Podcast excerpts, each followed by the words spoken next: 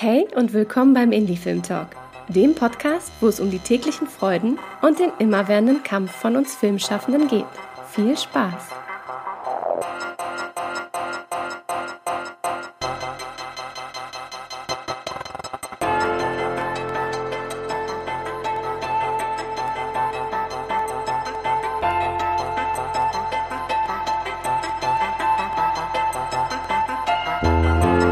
Schön, dass ihr wieder eingeschaltet habt beim Indie Film Talk Podcast und dass ihr wieder dabei seid bei unserem aktuellen Gespräch ähm, über ein spannendes Thema, wie ich finde, worüber man, glaube ich, gar nicht so viel spricht. Man nimmt es einfach, glaube ich, so ein bisschen hin zum Teil, aber es ist etwas, was uns alle irgendwie am Ende betrifft. Egal, ob man jetzt Indie-Filmbereich ist, äh, ob man jetzt im Nachwuchs ist, wo man sagt, hey, ich mache gerade meinen ersten Langfilm und will ja danach immer noch weiter Filme machen.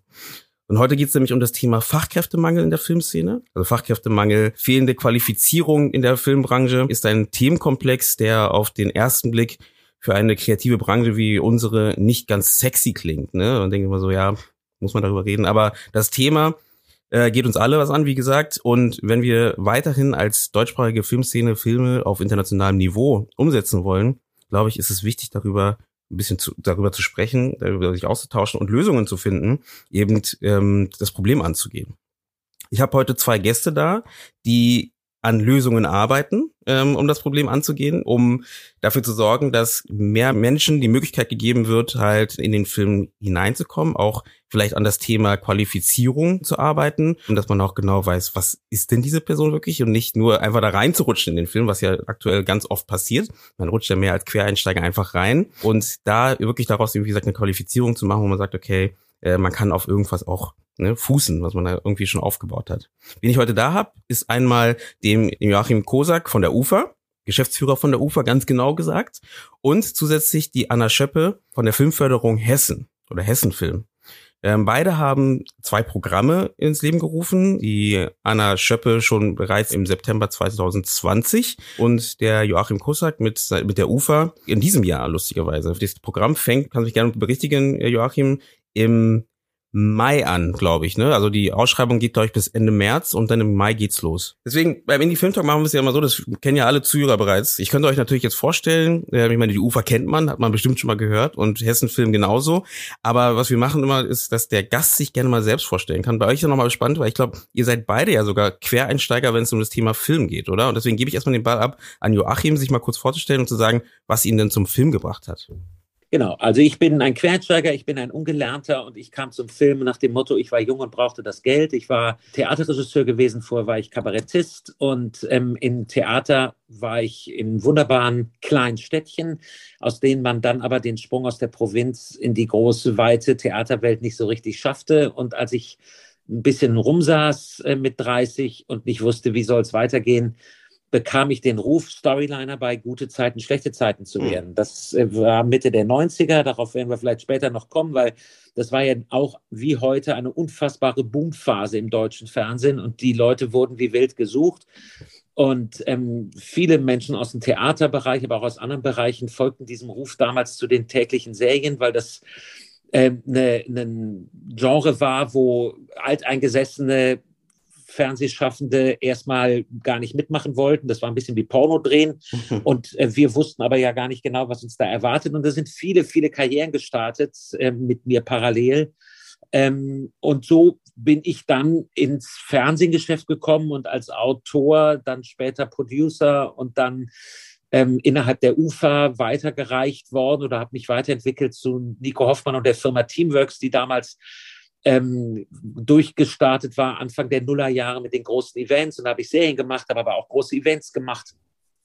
Dann war ich ähm, sechs Jahre beim Sender Sat1 und habe da von der Fiction-Leitung hin bis zu der Geschäftsführung des Senders Sat1 mal die andere Seite kennengelernt und bin dann 2012 zurück zur Ufer gegangen und seitdem da Geschäftsführer einerseits ähm, für fiktionale Firmen wie die UFA Fiction und jetzt aktuell die UFA Serial Drama. Das ist auch wieder der Weg zurück zu den ähm, langlaufenden Formaten, mhm. aber bin auch seit drei Jahren Geschäftsführer mit Nico Hoffmann zusammen für die UFA GmbH und damit eben auch zuständig für so strategische Fragen wie Diversität oder eben auch Fachkräftemangel. Mhm. Anna, wie sieht's bei dir aus? Wie bist du denn zum Film gekommen oder ja zur Filmförderung am Ende in Hessen?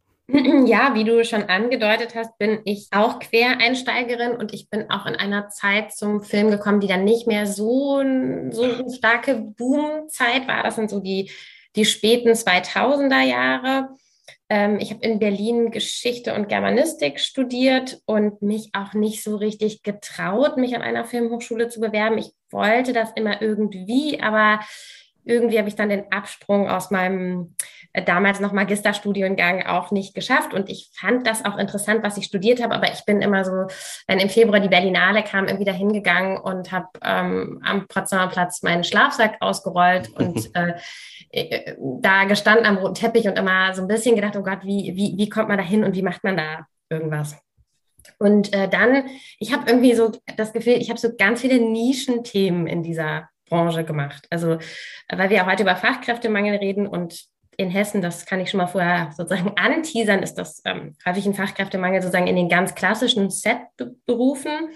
Ähm, und das sind tatsächlich welche, die ich nie gemacht habe. Und sonst habe ich so ungefähr dann alles gemacht. Also Filmfestivals, Preisverleihungen. Ähm, und ganz lange äh, war ich dann bei einer Agentur für Schauspieler, weil ich irgendwie immer mich da sozusagen zu Schauspielern und Casting irgendwie hingezogen gefühlt habe.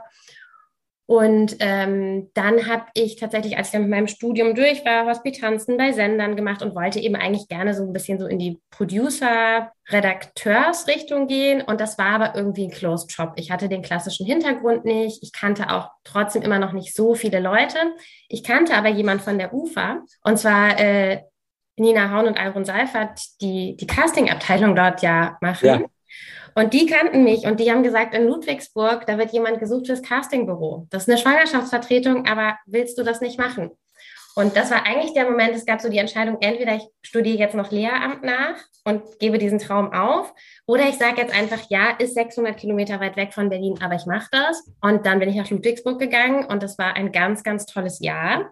Und als ich gesehen habe, das geht zu Ende, ähm, habe ich mich dann beim Kuratorium Junger Deutscher Film beworben und wusste ehrlich gesagt nicht viel über Filmförderung und dachte auch, sie werden mich eh nicht nehmen. Und dann haben die angerufen zwei Tage später und gesagt, wollen Sie das machen? Und ich war wirklich so, Wiesbaden, schon wieder eine neue Stadt. Aber irgendwie habe ich dann wieder gedacht, komm, gib dir einen Ruck, probier es einfach aus. Und dann habe ich echt dort einfach Filmförderung gelernt ähm, und auch wirklich die Kollegen, Kolleginnen, die ja beim ähm, Kuratorium im Auswahlgremium sitzen, von den anderen Länderförderungen angerufen und gesagt, hier, ich weiß das nicht, wie macht man das und so und mir das einfach zusammengesucht. Und dann bin ich dort noch mal ein bisschen aufgestiegen, in, sozusagen habe alles dort gemacht beim Kuratorium, was man machen konnte. Und ähm, dann habe ich zwischendurch noch zwei Kinder bekommen und als ich aus der zweiten Elternzeit zurückkommen wollte, da gab es eine Ausschreibung in Hessen, dass eine neue Geschäftsführung für die Hessenfilm gesucht wird. Und dann habe ich wieder gedacht, gib dir einen Ruck, das könnte spannend werden. Und ähm, so habe ich dann quasi meinen Fokus, der ja eben dann vorher beim Kuratorium ganz, ganz klar auf Nachwuchs war, einfach nochmal erweitert auf Standortförderung und ähm, kann echt nur sagen, für mich ist das äh, eine Riesenchance gewesen. Mir macht die Arbeit an diesem Standort total viel Spaß. Mhm. Ist ja spannend, wie du es gerade erzählst, weil das ist ja genau auch so ein bisschen das Thema, was wir heute ansprechen möchten. Ne? Du hast, du bist ja auch reingerutscht in verschiedene Bereiche dann und hast da dann dann dein, deine Berufung für dich gefunden. Das ist ja was, was in der Filmlandschaft, man sagt ja, die Film, ne, Filmbusiness ist äh, ein sehr starkes People's Business auch. Ne? Du musst die Leute kennen, du musst in den Netzwerken drin sein und dann hast du die Möglichkeiten, da reinzurutschen. Kann man das als Problem sehen oder kann man es auch als eigentlich was Tolles sehen, weil es ist halt, dass es so ist, weil dadurch, zwar die, man wartet nicht auf eine Qualifikation, ne, wo man sagt, hier, da steht auf dem Blatt Papier, dass du das und das gemacht hast, sondern du kannst auch schön reinrutschen. Vielleicht fehlt aber dann auf der anderen Seite die Qualifikation wieder, um da besser oder einen sicheren Weg zu diesem, zu dieser, zu diesem Job zu finden. Also ich würde sagen, ich glaube, du hast total recht. Es ist beides. Ähm, was aber für mich ein Riesenthema bei diesem Themenkomplex Fachkräftemangel ist, ist, dass wir schon eine Branche sind, die gerne so einen Closed Shop macht mhm. und so ein bisschen sagt, ah ja, das, das kann jetzt auch niemand erklären. Und ich habe zum Beispiel die Frage, wie wird man Fernsehredakteur, wirklich häufig gestellt. Und auch die Fernsehredakteure sagen immer so, ja, das so ungefähr, das, das verraten wir nicht. Und, ähm, und das finde ich nicht gut. Und das versuche ich auch tatsächlich mir selber auch vorzunehmen, das in meinem Berufsleben anders zu machen und eben zu sagen, ja, der Weg zur Filmförderung, der kann ganz unterschiedlich sein. Mm, aber ich habe es so gemacht und das könnte ein Weg sein. Und ich glaube, in einem Moment, wo wir eben über Fachkräftemangel reden und in Hessen und an sehr vielen anderen Standorten ist der sehr, sehr groß und der ist in bestimmten Berufsfeldern in unserer Branche sehr, sehr groß. Und das heißt doch, wir müssen nach außen gehen und, und sozusagen öffnen und tatsächlich ein, ähm, die Arbeitsbedingungen attraktiv machen, ja, aber auch eine bestimmte Form von sozusagen Willkommenskultur in unsere Branche haben. Ja, mhm. und ähm, vielleicht auch von so einem bestimmten Denken, was sehr, sehr fokussiert auf eben die hauptkreativen Gewerke ist, so ein bisschen wegkommen, sondern sagen, es gibt einfach ganz, ganz viele tolle, spannende Berufsbilder. Und ja, das kann eine Chance sein für Menschen, zum Beispiel in beruflichen Umorientierungsphasen, ähm, dass sie eben nicht erst ganz kompliziert alle möglichen Zertifikate in der Hand haben müssen, bevor sie ein Set betreten dürfen. Aber äh, das ist ja sicherlich was, worüber wir im Laufe des Gesprächs noch reden werden, dass das natürlich manchmal ähm, Fluch und Segen ist, wie mhm. wir quasi mit Qualifikationen, Berufsbildern und so umgehen. Ähm, Joachim, merkst du das auch mit diesem Closed Job? Also hast du auch das Gefühl, dass ähm, bis jetzt das schon eine sehr eingeschworene Gemeinschaft ist, die die äh, nicht wirklich offen ist für für neue Leute? Man muss sich schon da richtig reinkämpfen, um da reinzukommen.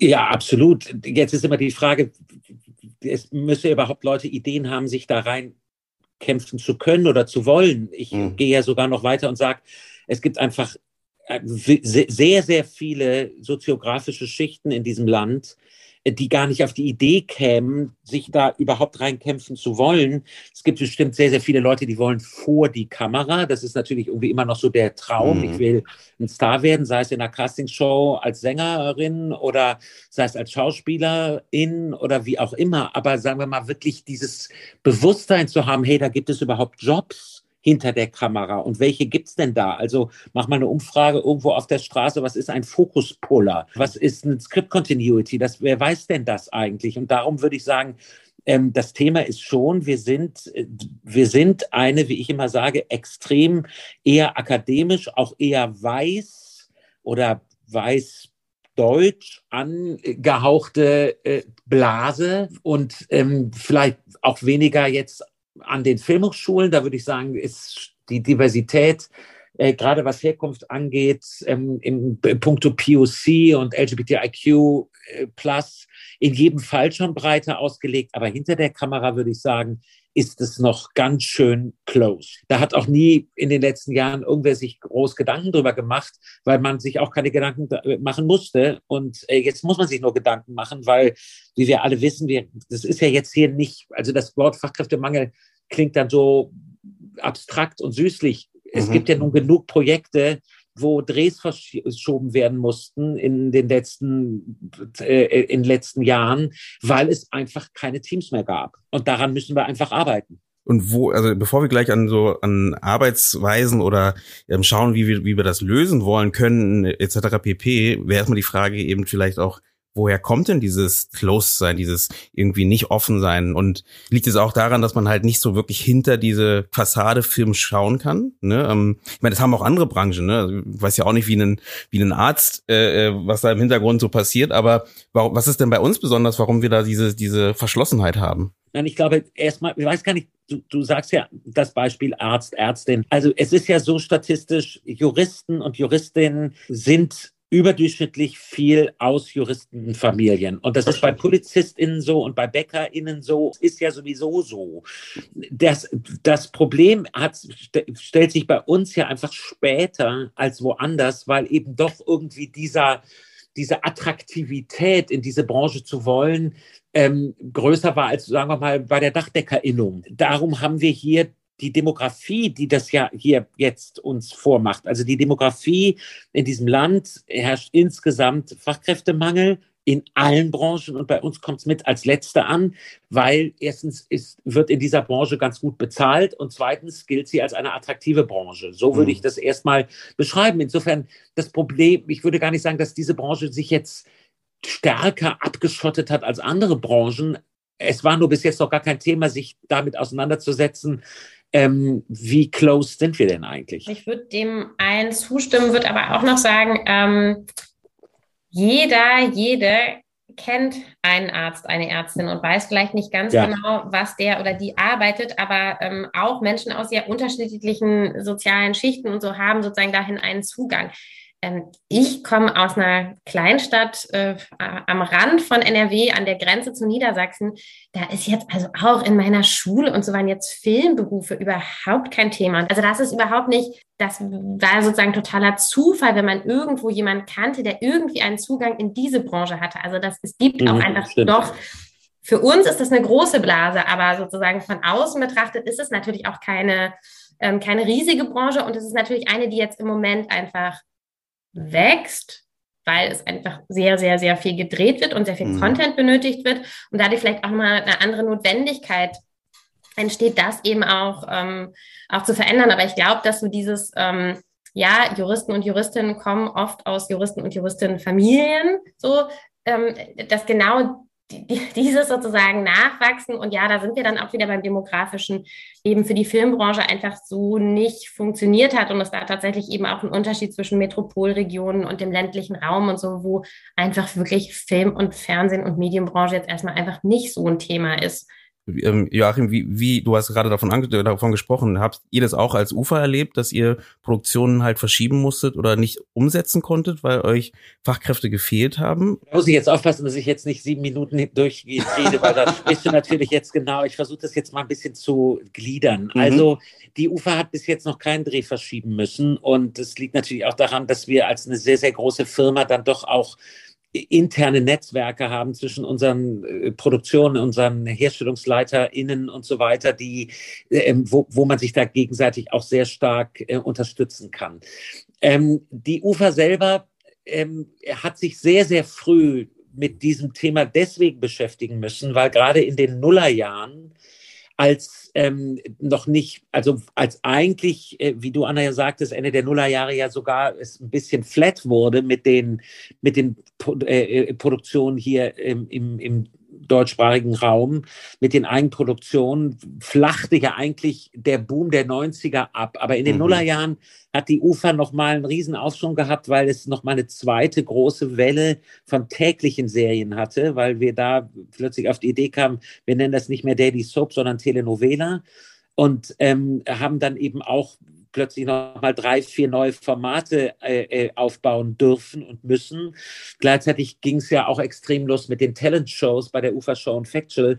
Und das waren eben auch ja, Projekte, wo man immer gucken musste, dass Leute äh, dass Leute dafür arbeiten. Man brauchte sehr viele Menschen und es waren auch damals schon ja nicht die, ich nenne es mal sozialprestigeträchtigsten Formate. Also ich sage mal, bei großen Kinofilmen und bei großen Events und Einzelstücken ähm, war es immer bis vor ein paar Jahren, fast bis heute noch immer einfacher, Leute zu finden, weil dann natürlich alle irgendwie auch, die in dieser Branche sind, dann auch hinwollen.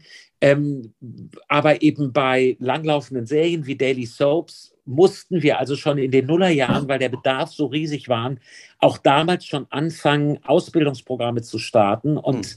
ähm, das haben wir eben vor 20 Jahren schon angefangen, dass wir mit einer der ersten waren, die wirklich äh, ja, Azubis hatten, also für Bild- und Tongestaltung. Und zwar eben nicht, äh, und zwar wirklich innerhalb der Firma und innerhalb der Produktion. Also wir mussten uns damit sehr, sehr früh beschäftigen, weil wir eben den Bedarf hatten und nicht immer die attraktivsten oder die sozial prestigeträchtigsten Formate gemacht haben. Obwohl ich immer wieder nur sagen kann, es sind grandiose äh, Formate, vor allem für Menschen, die erstmal sehr schnell lernen wollen, wie funktionieren Sets oder wie funktioniert überhaupt Filmproduktion, weil man einfach in kürzester Zeit unfassbar viel zu produzieren hat. Hm. Funktionieren solche Ausbildungsberufe denn, äh, weil du gerade davon gesprochen hast, auch ähm, nennen wir es mal bei einer Produktion, die ein bisschen kleiner ist als die UFA, die halt ähm, im Jahr vielleicht maximal zwei Filme produziert und da vielleicht gar nicht die Sicherheit bieten kann, in, in einem System, das wir gerade jetzt hier in Deutschland haben, ähm, da jemand mitzunehmen oder äh, Menschen mitzunehmen für eine Ausbildung. Siehst du nein, da möglich? Ja. Nein, nein, das ist meiner Meinung nach viel schwieriger, wenn nicht gar möglich. Also natürlich im gesamten Administrationsbereich geht es auch. Also wenn man äh, sowas macht wie, wie Buchhaltung, mm. Filmbuchhaltung, Filmgeschäftsführung, da kann man das wiederum machen. Aber mm. wir können das halt äh, äh, machen, dort machen, wo man einfach sagt, dass die dauerhafte Beschäftigung von Auszubildenden im Postproduktionsbereich oder auch eben am, im Setbereich, und da sind ja richtig da sind ja Ausbildungsberufe mit der Industrie- und Handelskammer quasi erfunden worden.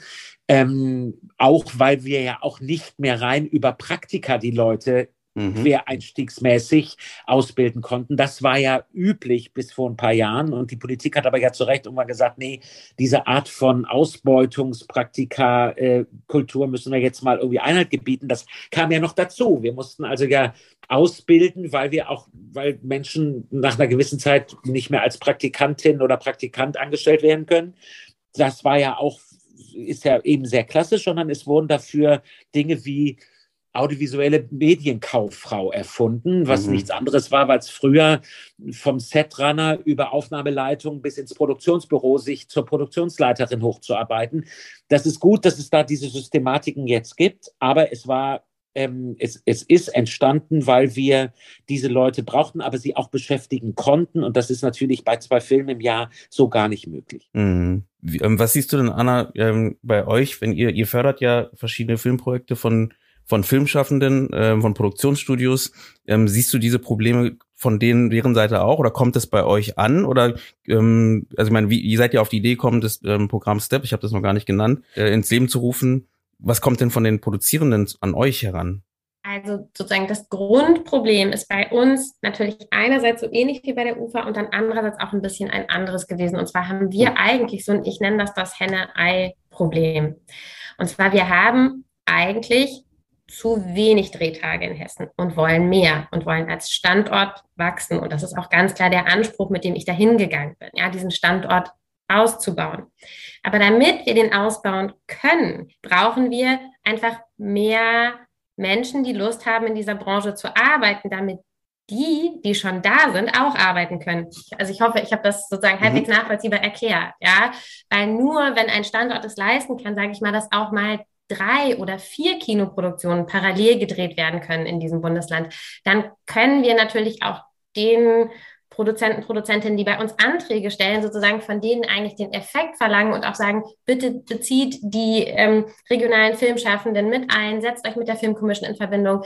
Wir möchten gerne, dass die Leute am Standort arbeiten. Das können wir ja gar nicht tun, wenn wir in Wahrheit wissen, wir haben nur zwei Aufnahmeleiter, Aufnahmeleiterinnen. Und deswegen war das wirklich so wie so ein Henne-Ei-Problem, wo wir dann gesagt haben, wir müssen irgendwo jetzt ja mal anfangen, was zu tun, ähm, weil das kann doch nicht sein, dass wir bestimmte Berufsbilder ähm, gar nicht abbilden oder wirklich mit einer Person, die bei der Hessenfilm bekannt ist. Und das heißt, wenn die dann gebucht ist, dann müssen wir der nächsten Produktionsfirma eben sagen, nee, da haben wir im Moment gar niemanden, wo wir euch die Kontakte weitergeben können. Das heißt, weil das war jetzt ja eigentlich deine Frage, wie kommt das bei uns an? Ja, natürlich kommt das so bei uns an, dass ähm, es gibt durchaus, wenn wir führen ja Vorgespräche mit den regionalen wie mit den, auch mit den Produktionsfirmen von den anderen Standorten, die bei uns Anträge stellen wollen für Produktionsförderung.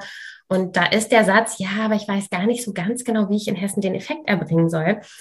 Der äh, kommt nicht so selten. Und jetzt muss ich ehrlich gestehen, und das sollten wir wahrscheinlich jetzt auch nicht tun, Effekte sind ohnehin und auch im Zuge von ähm, all unseren gemeinsamen Nachhaltigkeitsbestrebungen sicherlich ein Thema, über das wir sowieso alle miteinander irgendwie in den nächsten Jahren mal reden müssen. Ja, aber nichtsdestotrotz bin ich ja angetreten für den Standort, ja, und äh, für den Film- und Medienstandort Hessen. So. Und ähm, um den besser auszulasten, wie gesagt, brauchen wir einfach auf jeden Fall ähm, eine bessere Aufstellung, wie gesagt, mindestens mal in allen Berufen am, mhm. am Set und auch in den klassischen Berufen sozusagen im Produktionsdepartment, also ähm, letztlich auch in all den Berufen, ähm, äh, auf die die UFA Academy, ich weiß gar nicht, ob man Academy oder Akademie sagt, aber ähm, sozusagen euer Programm, das habe ich mir angeguckt. Und natürlich sind das auch Berufsbilder, in denen wir absolut auch ähm, denken, dass wir da Nachholbedarf haben. Ich sehe das ganz genauso, ein Beruf wie Script Continuity, das ist nicht nur das viele Menschen außerhalb der Branche nicht wüssten, was der oder die am Set tut. Es ist natürlich auch ein Beruf, man hat super viel Verantwortung und wahnsinnig wenig Fame sozusagen. Ja. Mhm. Und darauf einfach auch als Branche so ein bisschen zu sagen, ein, ähm, es klingt jetzt wie der größte Allgemeinplatz, aber ich sage ihn trotzdem, der Film wird eben nicht nur vom Regisseur, von der Regisseurin gemacht. So.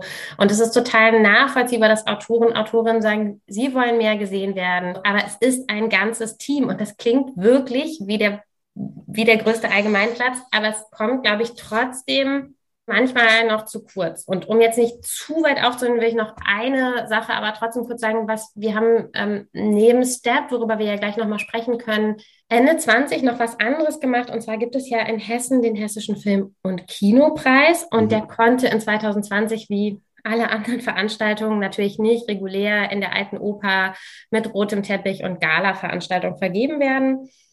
Und dann hat das, äh, ist ein, nicht der Preis der Hessenfilm, sondern das, ähm, der Preis des Hessischen Ministeriums für Wissenschaft und Kunst. Und dann hat das Ministerium gesagt, hier, liebe Hessenfilm, könnt ihr nicht einen Vorschlag machen, wie man sozusagen das, was jetzt ja eingespart wird an Mitteln, quasi in die Branche nochmal geben könnte. Ja, und dann haben wir uns die Kreativprämie ausgedacht und einfach mal eben die ganzen Gewerke ausgezeichnet, die sonst nicht ausgezeichnet werden. Und jetzt kann man natürlich einerseits sagen, ja, das sollte man doch im Grunde genommen immer tun.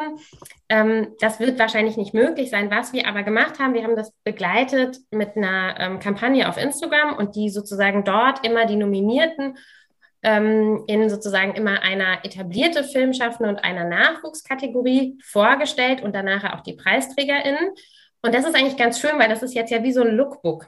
Ja, dass wir sozusagen auf unserem Instagram-Kanal immer sagen können, ähm, ja, aber wenn ihr einen Szenenbildner, eine Szenenbildnerin aus Hessen sucht, dann guckt doch da nochmal rein. Und das war für uns auch ganz gut und sozusagen mit einfach den Filmschaffenden am Standort, den Projekten, die sie realisiert haben in den letzten Jahren, nochmal ganz konkret auseinander zu setzen. Und das hat dieses Programm STEP eigentlich sehr gut mhm. ähm, befruchtet. Jetzt habe ich so viele unterschiedliche Sachen gesagt und weiß gar nicht, ob ich meine Frage beantworte. Nee, hast, hast du, hast du. Ähm, da fällt mir nämlich auch sofort was ein, weil ist natürlich spannend. Du hast ja einen wichtigen Punkt, glaube ich, gesagt, dass ein Film nicht nur der Regisseur oder die Regisseurin und die Produktion ähm, wichtig sind, sondern halt viele, viele Rädchen, die dazu beitragen. Und ich glaube, in einem Film sind wir oft immer noch in so einem, äh, manchmal immer noch in so einem Denken, eben, dass diese, diese, diese Gewerke, die oberen beiden vielleicht am wichtigsten sind. Und ich glaube, das ist so ein Umdenken, was gerade auch entsteht, äh, vielleicht auch durch den Druck, durch die Serien, durch die Streamer etc., dass da äh, mehr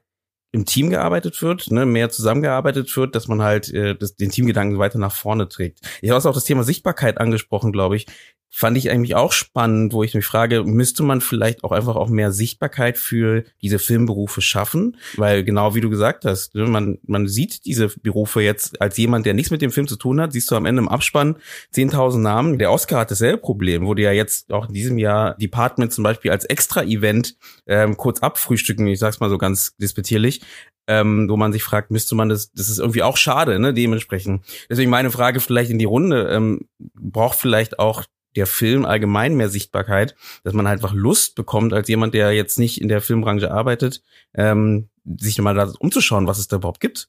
Ja, also zu dem Teamcharakter würde ich gerne was sagen. Also ich glaube, dass ähm, da, da verändert sich innerhalb der Produktion und im Gefühl innerhalb von Produktion das Thema äh, Teamgedanke doch extrem. Mhm. Ne? Das ist ähm, das erstmal positiv zu sehen. Das hat mhm. auch was mit heutigen, äh, äh, heutigen Dingen zu tun, wie agiles Arbeiten, flachere mhm. Hierarchien und so weiter. Ne? Wir sind natürlich, die, der Film ist sehr geprägt von Einzelpersonen, der Regisseur, die Regisseurin, meistens der Regisseur oder der Produzent und so. Das ist, ist ähm, denke ich, da strömen auch neue Generationen in den Film, dass innerhalb der Projekte der Teamgedanke mehr eine Rolle spielt. Ich finde auch, dass in den, in den ähm, Preisen sich das noch nicht niederschlägt. Jetzt muss man auch immer wieder sagen, vielleicht muss man da auch nochmal die Preise ein bisschen differenzieren. Also ich diskutiere immer wieder, auch innerhalb der UFA, zum Beispiel beim First Steps Award, mhm. warum beispielsweise A, immer noch als der Höhepunkt der Preisverleihung, die ich natürlich großartig finde und wir unterstützen das ja auch. Und Nico Hoffmann, mein äh, Co-Geschäftsführer, ist da ja auch Initiator, aber dass immer noch am Ende zum Beispiel der 90-minütige Spielfilm der Höhepunkt ist, wo man auch sagt, wer sagt, also warum ist eigentlich der 90-minütige Spielfilm immer noch der Höhepunkt? Ähm, weil man natürlich auch sagen muss, nee, da, es gibt ja ganz andere, also von, von, von der, von der Webisode bis mm. hin zu Kurzfilm, also auch der Kurzfilm heutzutage hat ja eine ganz andere Möglichkeit als eben noch vor 20 Jahren, auch durch andere Plattformen, durch andere Verbreitungsplattformen. Und dann steht da meistens auch immer noch nur Regie oder äh, Regisseurin oder Regisseur. Das finde ich ein Problem im Nachwuchsbereich. Im Oscar-Bereich und auch Fernsehpreisbereich finde ich es dann schon wieder komplizierter, weil das sind natürlich auch oft Preisverleihungen, wo es um auch, ich sag mal, ja, ich sag mal wirklich die Gala und die, die, den, und ich sag mal wirklich die, die, die, die äh, Yellow Press-Geschichten mm. geht, also um den Star-Kult geht. Und man muss ja immer wieder sagen, Star-Kult hilft ja auch, hilft ja auch wieder umgekehrt, um Projekte überhaupt möglich zu machen. Also ich finde, das muss man auch nochmal differenzieren. Mm. Wo wird was wie gewürdigt? In den Produktionen selber, von den Firmen, aber auch von den Mitwirkenden äh, der, der, der Produktion, gerade auch aus Regie, aus Produ ProduzentInnen und so weiter, muss dieser Teamgedanke sehr, sehr stark nach vorne gebracht werden und die Wertschätzung jedes Teilchens einer Filmproduktion muss stärker werden. Das hat dann wirklich auch was mit Führungskultur und Unternehmenskultur zu tun. Ähm, und das kann man nicht nur an den Preisen möglich machen. Aber das mhm. ist ganz, ganz wichtig, dass diese, dieser Wert, eines Menschen, der Script Continuity macht. Oder für mich war eben zum Beispiel immer das Thema Regieassistent. Ist einer der meistgesuchtesten Themen. Und ich hatte mit der, ich bin ja selber auch in der Filmakademie ähm, tätig in Ludwigsburg. Anna, da sind wir uns, glaube ich, komischerweise nicht begegnet aber die Kollegin Nina Haun kenne ich natürlich auch extrem gut.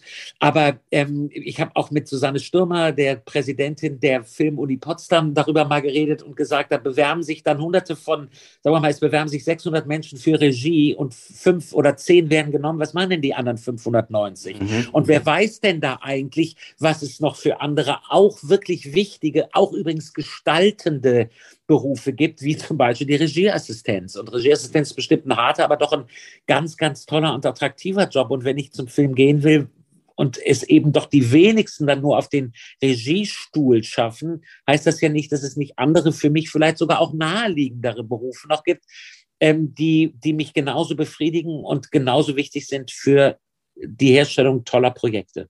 Das ist ein schöner Punkt, ja. Ich habe das Gefühl, dass man ja immer noch im Kopf hat, manchmal ne, Regie, erstmal versuchen, Regie, Regisseur zu werden oder äh, in die Produktion einzusteigen und dann, wenn es nicht klappt, dann vielleicht dann doch irgendwie Regieassistenz zu machen. Und da es ja vollkommen unterschiedliche Berufe sind, ähm, gebe ich dir vollkommen recht, dass man da auch mehr den Fokus oder mehr den die Gewichtung vielleicht auch wechseln sollte und verstehen sollte, dass es halt ein eigener Bereich ist. Das ist ein perfekter Über Übergang zur UFA Academy, weil ihr macht ja genau das jetzt gerade. Ne? Ihr bietet ja gerade eine äh, Ausbildung an, ähm, um halt zum Beispiel Re Regieassistenten, ich glaube Script Continuity war. Also erzähl mal genau, was äh, was ihr anbietet. Das wäre ist ein perfekter Übergang, glaube ich. Ja, also man muss nochmal verstehen, wir machen in der UFA, wie gesagt, seit 20 Jahren Ausbildung, die von der Industrie- und Handelskammer ähm, äh, mit Berufsschulen und allen drum und dran. Also mhm. richtig das, das, das richtig anerkannte klassische Ausbildungs Ausbildungsberufe. So, in der, sowohl was ähm, äh, Buchhaltung angeht, als was Postproduktion, als eben auch was Set äh, äh, angeht, das machen wir schon.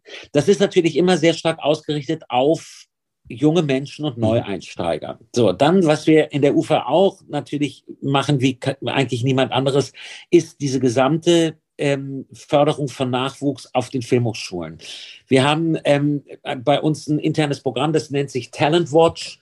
Da haben wir ähm, zwischen, bei den ProduzentInnen und ProducerInnen und ähm, GeschäftsführerInnen haben wir uns alle Hochschulen aufgeteilt ähm, alle staatlichen Hochschulen, aber auch Sachen wie die IFS etc. Und da sind mindestens zwei Leute von uns, die sich mit dieser Schule auseinandersetzen, die auch Ansprechpartner sind, die da wirklich auch teilweise unterrichten, mhm. sich die Abgänger äh, anschauen, auch bei der HMS äh, gerade eine enge Zusammenarbeit.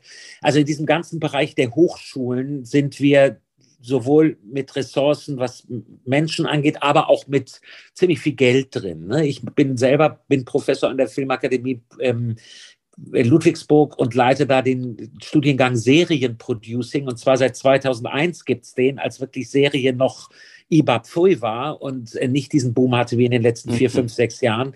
Und ähm, da gibt es seit 20 Jahren einer, mein erster Student, einer meiner ersten Studenten war zum Beispiel Bora Daktekin, mhm. der damals ähm, 2001 in Ludwigsburg auf dem Hof stand und sagte, er will äh, äh, zu mir und meinem äh, heutigen Geschäftsführerkollegen Markus Brunnemann Serie studieren als Drehbuchautor, der wurde wirklich da angeguckt wie ein Alien. Ne? Das mhm. war wirklich, das geht nicht. Also ähm, man kann doch nicht Serie machen. Also das, ähm, äh, das, das bei diesen, bei diesen Hochschulen sind wir extrem verbunden, auch Nico Hoffmann ähm, und andere.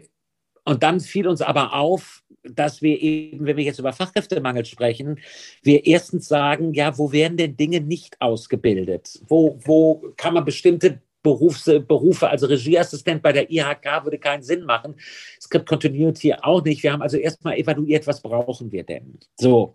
Das fragt mich übrigens auch immer die Politik, wenn ich mit Brandenburger Wirtschaftsminister zum Beispiel rede und dann sage ich immer ein bisschen flapsig, du musst das nicht rausschneiden, wir können es gerne drin lassen. es wird immer ein bisschen zynisch, wenn ich gefragt werde, woran mangelt es denn, sage ich an allem, außer an SchauspielerInnen.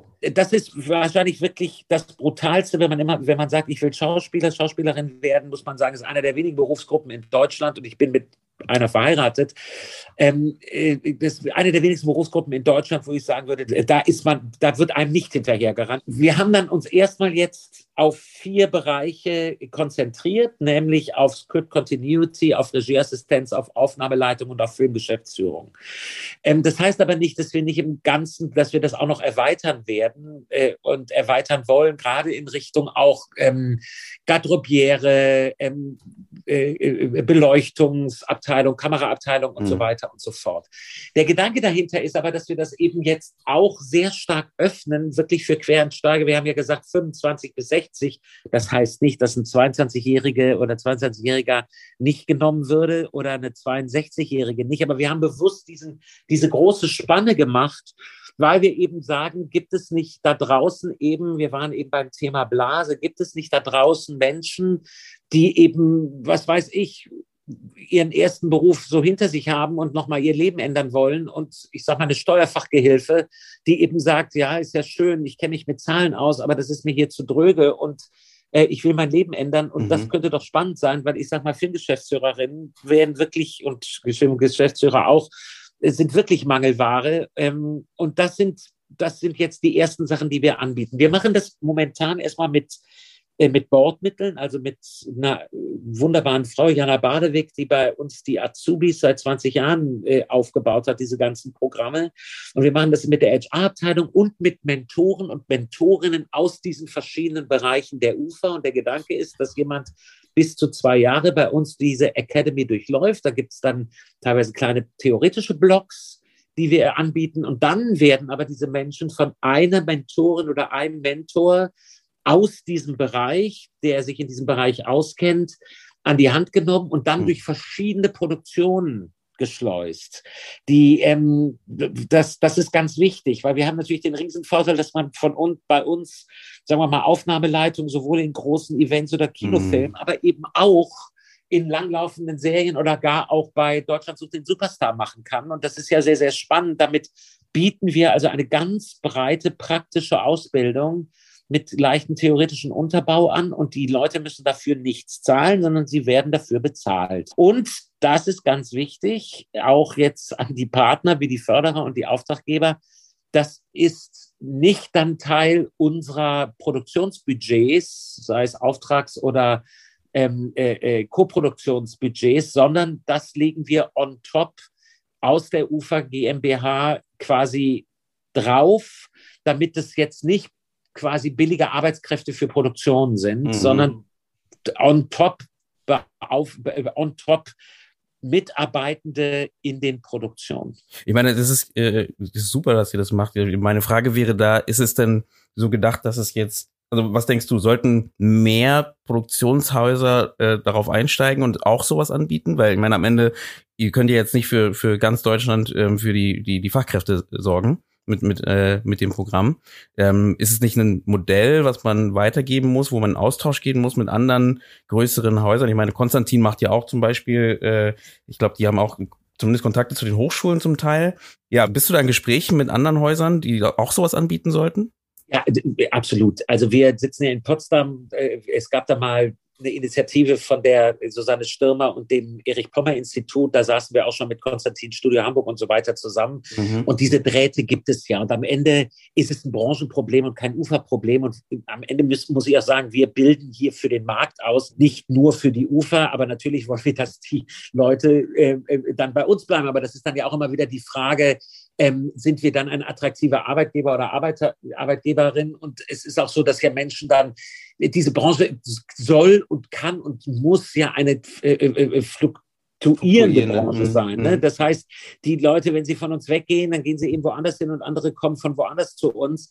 Ähm, das ist jetzt wirklich ein Einstieg und wir nennen das auch bewusst Ufer Academy mit Ufer Zertifikat. Mhm. Ähm, das kann man jetzt so ein bisschen hochgestochen finden. Das machen wir aber auch bewusst, weil wir sagen, wir wollen der Sache einen Wert geben und wir wollen damit auch was lostreten. Ich, ich bin auch mit der Produzentenallianz, sind wir natürlich im Gespräch. Wir sind ja Teil der Produzentenallianz. Es kommt ja auch mit Herrn Böning, ähm, Herrn Bühning ein neuer Geschäftsführer dann im Herbst zur Produzentenallianz. Und das wird auch sehr spannend werden, weil der kommt nun auch vom Arbeitsministerium und ich mhm. hatte mit dem sehr stark zu tun, weil es gibt eben in Potsdam durchs Erich Pommer Institut auch ein Netzwerk für Medienausbildung, äh, wo wir auch Teil sind. Und das hat er mit initiiert. Und ähm, das muss, ich, ich bin immer der Meinung, darüber können, können wir jetzt wir können jetzt über solche Ausbildungsprogramme stundenlang debattieren. Mhm. Wir können da auch erstmal ähm, ganz viele äh, äh, äh, Papiere aufsetzen.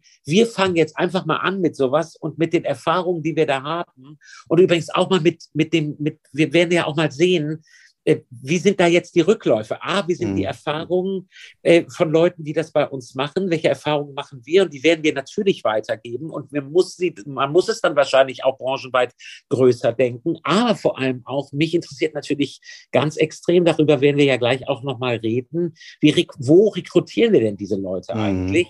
Ähm, und schaffen wir es, dass wir auch eben den Zulauf aus branchenfernen äh, Gebieten ähm, und Bereichen gesellschaftlich überhaupt hinbekommen. Und das sind ja Erfahrungen, die wir dann natürlich weitergeben, logisch. Warte mal, warte mal, warte mal, Susanne. Wieso ist denn jetzt wieder so ein Break in der Folge? Ja, es gibt jetzt hier Werbung, nämlich für den Indie-Film Talk, denn wir brauchen eure Unterstützung. Ihr wisst ja schon, es gibt uns bei Steady und ihr könnt uns auch bei PayPal unterstützen. Wir haben eine ganz tolle Seite bei uns eingerichtet, nämlich auf unserer Webseite indiefilmtalk.de findet ihr die Seite Unterstützen. Und da habt ihr die Möglichkeit, euch auszusuchen, ob ihr bei Steady uns mit einem kleinen Abo unterstützt oder ob ihr bei PayPal vielleicht auch ein kleines Dankeschön dalasst. Und das wird belohnt. Bei Steady habt ihr nämlich einen extra Content. Es gibt für die fünfte Staffel den sogenannten Director's Cut. Was passiert denn beim Director's Cut? Im Director's Cut erscheint alles, was nicht in die normale reguläre Folge reingepasst hat, nämlich Tipps und Tricks von unseren Gästen zum Beispiel zu verschiedenen Themen oder nochmal tiefere Einblicke in die Arbeit von Produktionsfirmen, von Filmkomponistinnen, von Regisseurinnen oder Drehbuchautorinnen. Deshalb, wenn ihr Lust habt auf mehr Content und uns unterstützen wollt, geht einfach bei uns auf die Webseite www.indiefilmtalk.de slash unterstützen. Und wenn ihr keinen Bock habt, Geld zu zahlen, dann habt ihr natürlich auch die Möglichkeit, uns anders zu unterstützen. Folgt uns auf den jeweiligen Kanälen, egal auf welcher Podcast-App ihr unterwegs seid. Liked unsere Beiträge auf unseren Social-Media-Kanälen. Lasst einen Kommentar da oder teilt unsere Inhalte. Wenn ihr sagt, boah, die Podcast-Folge ist total hilfreich, dann sendet sie doch eurem Kollegen oder eurer Kollegin. Teilt das Wissen, gebt den Podcast weiter oder lasst zum Beispiel eine Bewertung da. Mehr kann ich ja nicht dazu sagen, glaube ich. Ihr wisst, was zu tun ist. Viel Spaß bei der restlichen Folge. Anna, ihr geht ja einen anderen Weg als Filmförderung. Ähm, ihr habt Step zwar, wie gesagt, im September 2020 gestartet. Ähm, kannst du mal kurz erzählen, was denn Step ist und wie ihr an diese Thematik rangeht? Also das Schöne ist ja, dass man merkt, ne, aus verschiedenen Ecken, ich glaube, das ist ja, weil du genau gesagt hast gerade, äh, Joachim, dass es halt äh, ein branchenübergreifendes Thema ist, dass es, glaube ich, auch genauso wichtig ist, dass man halt in verschiedenen Bereichen darauf achtet und versucht es anzuschieben und äh, da halt Lösungen zu finden dafür? Also zum einen, ich glaube, wir gehen es eigentlich, also wir gehen es sozusagen mit einer anderen Perspektive an, mhm. weil wir keine Produktion, sondern eine Förderung sind. Wir machen aber tatsächlich was Ähnliches eigentlich, finde ich. Also da gibt es wahnsinnig viele Schnittmengen. Ähm, ich würde es mal von hinten aufzeigen ähm, weil jetzt Joachim damit geendet ist, zu sagen, ja, dann, dann diese Erfahrung sozusagen erreichen wir die Menschen eigentlich tatsächlich sozusagen breiter. Und ähm, wir machen das Programm jetzt anderthalb Jahre ich finde, das ist ein gutes Programm. Ich werde gleich auch erklären, warum. Ich finde aber, es hat noch ein Problem. Und das Problem ist, wir erreichen wahnsinnig gut im Moment eben diese Leute, über die wir eben schon mal gesprochen haben, die sich zum Beispiel an Filmhochschulen beworben haben oder, sag ich mal, so Film- und Medienstudiengänge absolviert haben und die dann nach einem praktischen Einstieg in die Filmbranche suchen, ja, oder die eben nicht für Regie angenommen wurden, die erreichen wir wahnsinnig gut für eben zum Beispiel die Jobs in Produktionsdepartments ähm, über unser STEP-Programm. Wir erreichen im Moment noch nicht so gut, wie wir das eigentlich gerne wollen würden. Zum Beispiel Leute, die ähm, sich für Maske und Kostüm begeistern, mhm. ja, und die vielleicht einen beruflichen Hintergrund haben, ähm, die als Kosmetikerin gearbeitet haben, ja, und die sich weiterentwickeln wollen. Das ist viel, viel schwieriger. Also Menschen sozusagen mit ganz anderen Hintergründen, die nicht am Rand an der Filmblase dran sind oder irgendwie in der schon unterwegs sind und nur noch ihren richtigen Ort suchen, sondern die noch gar nicht in unserer Blase sind. Und das ist tatsächlich was, was wir uns total vorgenommen haben und ähm, äh, auch wenn jetzt die UFA Academy erstmal sozusagen sich auf diese vier Jobs ähm, fokussiert, finde ich das auch total spannend, da eben mit allen im Austausch zu sein, weil ich glaube, das muss die Aufgabe für uns alle sein, uns da eben breiter ähm, aufzustellen und das ist dann auch der Punkt, wo eben dieses Thema Diversität, wo wir, glaube ich, ähm, als Institution auch mit der UFA eine große Schnittmenge haben, dass uns das einfach wichtig ist. Und es hat aber an der Stelle auch einfach eine wirtschaftliche Notwendigkeit, weil wir werden gar nicht so viele Menschen finden, wie wir brauchen, wenn wir uns nicht breiter aufstellen. Ja, also so, aber da arbeiten wir quasi noch an dem, an dem richtig guten Weg. Also wie ist denn die Ansprache und über welche Kanäle finden wir Menschen, die sich für die Branche dann am Ende interessieren. Was sind da, da Lösungsansätze? Habt ihr da schon Lösungsansätze ähm, für wie ihr die erreichen wollt? Weil es ist natürlich eine gute Frage, bevor du jetzt gleich Step erklärst, sorry. Also ich sage jetzt mal was ganz, äh, was, was super simpel klingt und vielleicht auch zu simpel gedacht ist und wir auch ehrlich gesagt immer noch nicht umgesetzt haben, weil ja auch zwischendurch irgendwie noch so eine Pandemie stattgefunden mhm. hat, die manche Dinge auch ein bisschen komplizierter gemacht hat. Aber wir denken schon darüber nach, ob man wirklich ganz simpel ähm, nochmal Flyer druckt, ja, und wirklich in Arbeitsagenturen auslegt. So, wo Menschen einfach hingehen müssen, immer zu ihren Beratungsgesprächen und vielleicht wirklich gerade in einer Situation sind, sich eben umzuorientieren. Ich meine, jetzt im Moment haben eben viele Branchen Fachkräftemangel, deswegen ähm, weiß ich nicht, mit wem man da sozusagen dann alles äh, konkurriert. Aber wir wollen verstärkt auf die Arbeitsagenturen zugehen. Mit der ZAV sind wir natürlich im Austausch, aber bei der ZAV sind ja auch wieder die Menschen, die eigentlich schon in unserer Blase drin sind. Mhm. Ja, deswegen hilft uns das da nicht so sehr.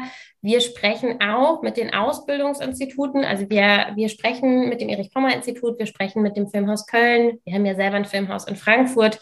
Ähm, sozusagen, wie die quasi Menschen in ihre Ausbildungsgänge und Seminare bekommen, weil das auch eine gute Ergänzung zu STEP ist. Ähm, und dann denken wir tatsächlich richtig darüber nach, ähm, ob man es wirklich noch viel breiter denken kann und über ähm, Kooperationen sozusagen in Schulen geht oder ob man mit den Schulkinowochen mal Kooperationen machen kann, zu sagen, da werden quasi nicht nur Filme gezeigt, sondern auch Filmberufe erklärt. Mhm. Ja?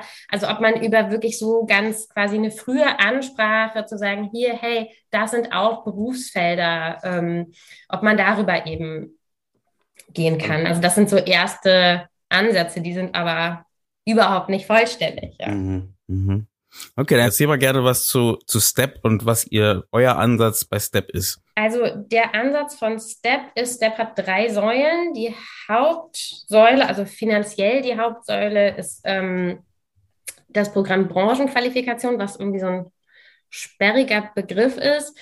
Aber das bedeutet, dass wir bis einer Person, einem Menschen, bis zu 18 Monate ähm, den Mindestlohn bezahlen, ähm, sozusagen in, ähm, in Praktika. Ja, also in äh, Praktikum ist ja so ein Begriff, den man eigentlich jetzt auch nicht mehr so richtig verwendet, aber letztlich ist das schon, nach, wir haben da lange drüber nachgedacht, das, was dem eben immer noch am nächsten kommt. Und die Idee war ursprünglich, dass das dreimal sechs Monate sein sollen. Jetzt zeigt natürlich die Realität, dass es manchmal ganz anders aufgeteilt wird und dass wir auch diese 18 Monate gar nicht immer brauchen, bevor nicht diese Leute dann schon sozusagen in also die TeilnehmerInnen äh, der Branchenqualifikation schon wirklich auch in bezahlte Jobs mhm. kommen. Also wir haben Leute ähm, in, in, sozusagen in Aufnahmeleitungen, ähm, also als ähm, quasi mitlaufen lassen. Die haben von uns den Mindestlohn bekommen in dieser Zeit und die arbeiten jetzt schon als eigenständige Motivaufnahmeleiterin. Mhm. Und ähm, das hat dann, wir haben zwei Produktionen gemacht und jetzt sind sie quasi im, im Berufsleben.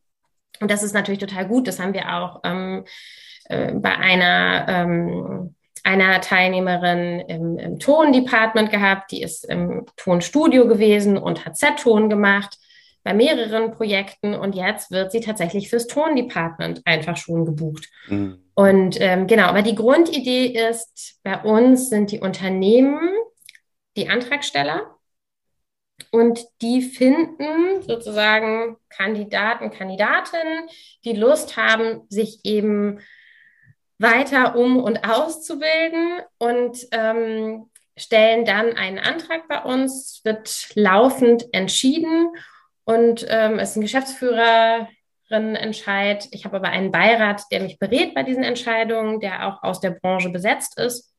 Und das Programm, Programm ist auch gemeinsam mit der Branche entwickelt. Und dann ähm, starten die eben ihr Praktikum, werden von uns auch ein bisschen begleitet, dass sie sozusagen dann zu Branchenevents eingeladen werden, was natürlich alles jetzt unter Corona nicht in dem Ausmaß stattgefunden hat, aber diesen Teil sozusagen, dass wir die auch untereinander noch vernetzen möchten, den wollen wir auch noch mal stärken. Genau. Und dann machen die ihre Branchenqualifikationsmaßnahme äh, oder Maßnahmen.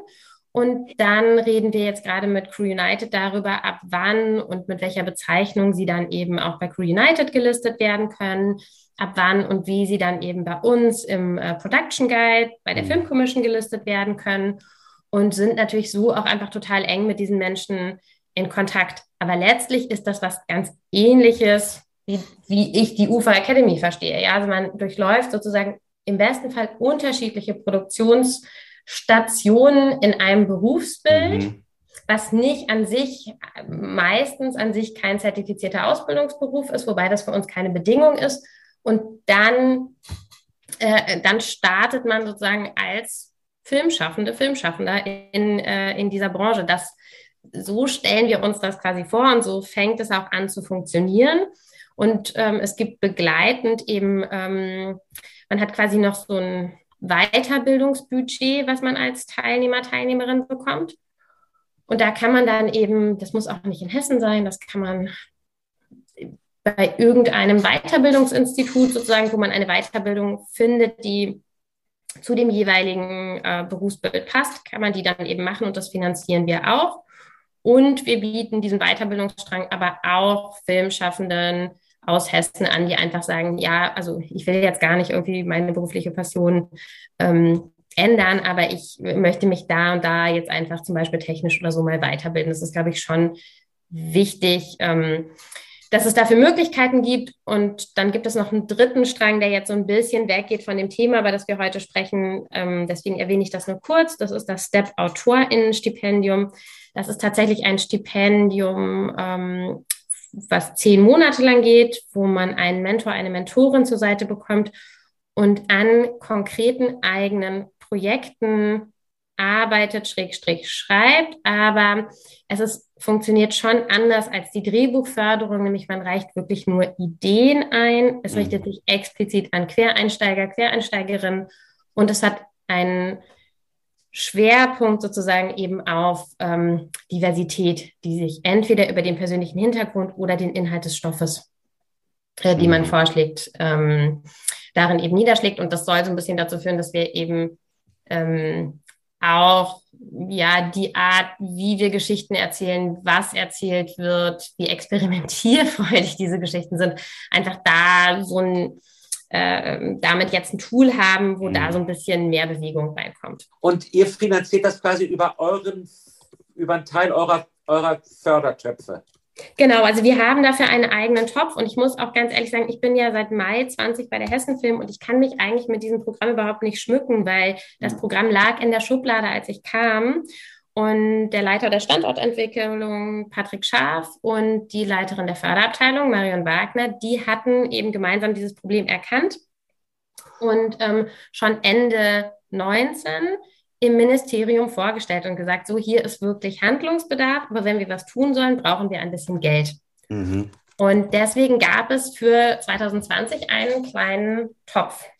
Kann ich auch so und sagen. Und wie viele Leute habt ihr da inzwischen? Also von wie vielen Menschen reden wir da ungefähr?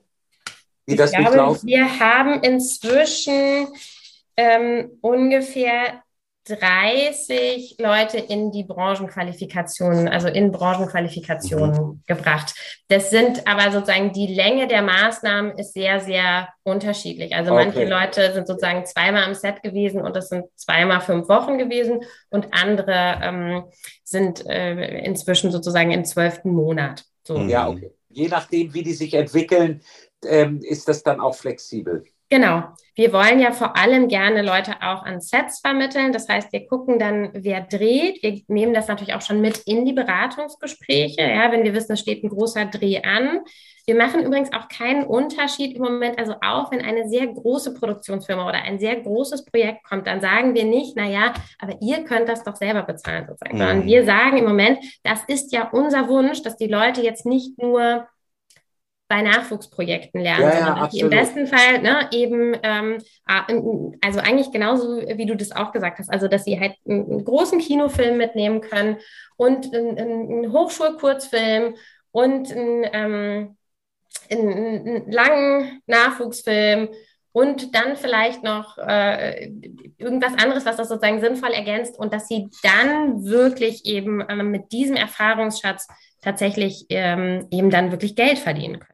Kann kann denn das Problem jetzt, ich, ich frage mal etwas, etwas steil die Frage, kann das Problem dann nur über entweder, wie gesagt, die UFA als ganz große Produktionsfirma oder eben ähm, ihr als Filmförderung gelöst werden? Weil ähm, ich hatte ja vorher schon einmal gefragt, ja, eine Produktionsfirma, die zwei Filme im Jahr produziert, hat ja da einfach diese Schwierigkeit, eben diesen Nachwuchs zu fördern. Müsste es aber nicht eigentlich ein System her, was dafür sorgt, dass man halt auch als Produktionsfirma selbst schon irgendwie ähm, diese, diese Förderung macht und die Leute von Anfang an mitnimmt? Ja, aber das, das, passt, aber das passt doch jetzt genau zu Step. Das ist doch eine super Ergänzung, weil ja bei Step doch jetzt genau auch die kleine Firma, die eben nicht durchgehend äh, jemanden ähm, ausbilden kann, dann aber genau hier mit mit profitieren kann, aber auch mithelfen kann, Leute auszubilden. So verstehe ich das. Genau, aber das würde ja heißen, dass wir das Problem nur über eine Filmförderung lösen können. Also über, über, über die Förderung des Staates äh, lösen können, aber nicht über ähm, äh, als, als, äh, als selbst als Produzent zum Beispiel oder als Produzentin, dass man da an das Problem rangehen kann, sondern du, du brauchst unbedingt diesen Zuschlag von dieser Förderung. Sonst kriegst du es nicht hin. Also ich, das klingt jetzt fast dann so ein bisschen negativ und so würde ich es nicht sehen. Also mhm. Also zum einen ähm, hat Joachim, glaube ich, irgendwann vorhin mal gesagt, wir können da jetzt wahnsinnig lange drüber reden oder wir mhm. können ja dann jetzt auch einfach mal was machen. Und mhm. genau so verstehe ich ehrlich gesagt Step auch. Wir entwickeln das ständig weiter und wir merken ganz oft, ah, hier irgendwie die, die Pauschalen für Weiterbildung, die reichen nicht oder die sind zu hoch oder jetzt kommt ein neuer Mindestlohn, dann werden wir natürlich die mhm. Summen anpassen und dann überlegen wir, ob die Firmen nicht doch einen kleinen Beitrag übernehmen können. Also genau. wir entwickeln das ständig weiter. Ähm, aber dieses Problem, was du damit, finde ich, letztlich ansprichst, müssten nicht eigentlich auch Produktionsfirmen, die nicht so viel produzieren, in der Lage sein, sozusagen mehr zu erwirtschaften und damit dann auch wieder mehr in Ausbildung zu investieren. Mhm. Das ist ein so grundsätzliches Problem in dieser Branche, dass ich da tatsächlich sagen würde, wenn man jetzt mit einem, wenn man jetzt mit dem Fachkräftemangel warten würde, bis dieses Problem gelöst ist, dann erleben wir sozusagen einen Kollaps übertrieben. Ja, und ja. deswegen würde ich sagen, ja, äh, ähm, das wäre natürlich total toll, wenn das möglich wäre, aber solange das nicht möglich ist, glaube ich, ist das ein gutes Nee, definitiv. Ich, ich, ich wollte jetzt auch nicht das schmälern. Ne? Mir ging es einfach nur darum, auch da den, den sagen wir so, den, den Schubs zu geben, auch in diese, weit in diese Richtung weiterzudenken, ne? dass man sich nicht da irgendwie am Ende sagt, das ist jetzt der, das Weisheit letzter Schluss, sondern das ist äh, eine gute Richtung, ein guter Start, gebe ich hundertprozentig recht. Ähm, und jetzt dazu sagen, wie können wir dann da weiter aufbauen, äh, dass man da nochmal überlegt, weil äh, ist mir nur so aufgefallen, ne? Ja. Ja so wichtig? Was war, du, du sprichst es ja immer wieder an, vielleicht verstehe ich dich ja noch nicht genau. Was ist denn jetzt so wichtig, dass auch eine Firma, die nur zwei Filme im Jahr produziert, auch ausbildet? Ist das jetzt für die Leute, die da ausgebildet werden, wichtig oder ist das für die Firma wichtig? Naja, in, in anderen Branchen ist es ja eigentlich ja auch so, dass ähm, die Firma selber aus dem, was es erwirtschaftet, ähm, Menschen weiter ausbilden kann und äh, mit und diese Ausbildung halt selbst trägt, äh, um, ne, um Leute wieder weiter äh, nicht nur für sich selber in die Firma zu holen, nämlich sondern auch für die Gesellschaft, dass sie halt Menschen ausbildet. Und das schaffen wir in unserer Filmbranche, in unserem System, was wir haben, aktuell ja scheinbar nicht. Ne? Ähm, ja, aber da ist, aber du, du das, das, das ist ein bisschen Birne und Äpfel vergleichen. Mhm. Ich sag mal, ein kleiner ein kleiner äh, äh, äh, Klempnerbetrieb oder Elektro, äh, Elektrobetrieb, mhm. der hat 365 Tage zu tun, selbst wenn er nur äh, einen Meister, einen Gesellen hat und dann einen Azubi. Aber die haben ja trotzdem dauerhaft zu tun. Der, der, das Besondere an der Filmbranche ist ja, sie ist im Grunde mit die, eine der kleinsten Branchen dieses Landes mhm. und gleichzeitig die heterogenste. Weil da gibt es eben dann Firmen, das ist dann ein Mensch oder anderthalb Menschen, die, die zwei Doc-Filme machen und davon gut leben können. Und es gibt aber eben Firmen wie die UFA und das hat fast nichts miteinander zu tun in den Strukturen. Und die, die eben nur zwei Filme im Jahr machen, die wüssten doch teilweise gar nicht, die könnten sich vielleicht sogar zahlen, aber was machen sie denn mit den Leuten, Script Continuity, wenn sie eben sagen, zwölf Wochen im Jahr produzieren wir überhaupt nur? Was, was machen die denn sonst in der Zeit? Das verstehe ich, aber es ist ja eine gesellschaftliche Entscheidung, glaube ich, zu sagen, wir müssen weiter ausbilden. Und auch ich als jemand, der in dieser Branche arbeitet und habe äh, meine Zweifel, ist ja Zweifel ist nur ein Beispiel, ähm, dass auch ich das als Aufgabe sehe, Menschen auch mit die Möglichkeit zu geben, in diese Branche reinzukommen. Ähm, und wenn ich gar nicht die Möglichkeit habe, weil ich mir das gar nicht leisten kann, ähm, dann bewegen wir uns ja. ja vielleicht einfach, weil ich gar nicht genug Projekte habe. Mhm. Ich, ich, das hat nicht nur was mit Leisten zu tun. Wenn ich zwei Filme mache, es gibt mittelständische Filmfirmen, die machen, sagen wir mal, einen Film für den Freitagabend, für die Degeto und dann vielleicht noch irgendwie eine Komödie für ZDF Donnerstagabend. Zwei Filme, davon können die gut leben das sind zwölf Wochen Dreh. Und willst, willst du jemanden Script Continuity? Nee, nee, nee, das ist mir schon klar. Aber ist das nicht die Masse an Leuten, die, also die Masse an Produktionsfirmen? Also, ja, aber dafür gibt's dann ja Step. Ich finde ja genau, eigentlich sitzen hier doch zwei Initiativen miteinander in diesem Podcast, wo man eben sagen kann, auf der einen Seite macht's die Ufer, weil der, die, wir, haben, wir haben die Power, das einfach mal loszutreten und Erfahrungen zu sammeln, die wir natürlich, wie, wie ich schon sagte, an die mhm. Produzentenallianz und den Verband der Produzenten und so weitergeben werde. Und wir haben aber gleichzeitig eben äh, Hessenfilm, die eben mit Step dann auch genau da diese Unterstützung haben. Also ich, ich das war das, das war ja meine, ich, genau, ich glaube, das war meine Frage, das war meine steile Frage, war ja genau das zu sagen. Das heißt, äh, die Aussage äh, ist ja immer noch, das heißt, die kleineren Produktionen müssen sich dann einfach auf die Förderungen äh, beziehen und sagen, das, lösen schon die Förderungen, weil wir halt dann darüber unser Geld kriegen und die größeren machen das dann halt selber. Das war, ich habe überhaupt nichts dagegen, wenn eine kleinere Firma sich bei mir meldet und sagt, du pass mal auf, kann ich nicht drei Monate jemanden von euch mal übernehmen, weil ja. äh, ihr habt doch so viele. Mhm. Be my guest, sofort, mhm. habe ich überhaupt kein Problem mit. Mhm. Ich, will, ich will mich kurz zwischen mhm, euch bitte, gerne. Äh, die, die vermittelnde Position einnehmen.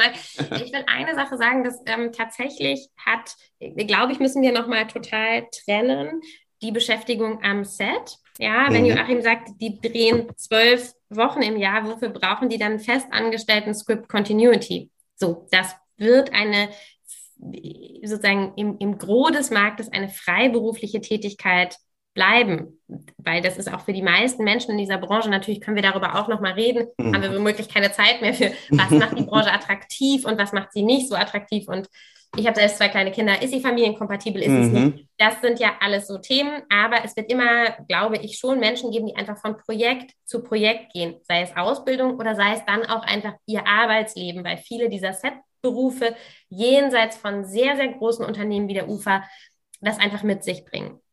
Und dann gibt es tatsächlich ähm, diese ganzen Berufe eben in den Produktionsdepartments zum Beispiel. Und da ist es bei Step tatsächlich so, dass wir Leute in kleinen, kleineren Produktionsfirmen in Hessen hatten, die eben, glaube ich, ähm, äh, also ja, genau an diesem Punkt sind, dass sie sich hm, ja eigentlich vielleicht schon leisten können, aber gar nicht so richtig wussten, sozusagen, brauche ich hm. eigentlich jemanden und was macht das eigentlich mit mir, wenn ich jetzt jemanden anstelle? Und die dann eben über Step gesagt haben, na ja, aber das könnte ich jetzt ja mal ausprobieren, weil die Hessen Film sozusagen übernimmt die Kosten und ich habe als Ausbildung was zu geben und ich habe jetzt gerade auch Projekte. So. Mhm. Und wir haben das jetzt bei mehreren Firmen schon erlebt, dass sie danach die Menschen weiter beschäftigen, weil sie dann gemerkt haben, ich habe jetzt sechs Monate lang jemanden hier gehabt, der mich so unterstützt hat und der vielleicht wirklich sogar selber anfängt, hier Ideen und Projekte reinzubringen, dass ich jetzt auch sage, ja, dann muss ich das sozusagen in Zukunft erwirtschaften, weil ich möchte jetzt dieser Person eine Perspektive geben. Mhm. Und das ist, ähm, also ich weiß mindestens von einem Fall, in dem das genau so ist. Und das ist doch super. Mhm. Ja, dann hat doch Step sozusagen auch den Einstieg gemacht. Aber das ist eine Firma, die vielleicht nicht von alleine sozusagen gesagt hätte, wir machen jetzt eine Stellenausschreibung und suchen jemanden.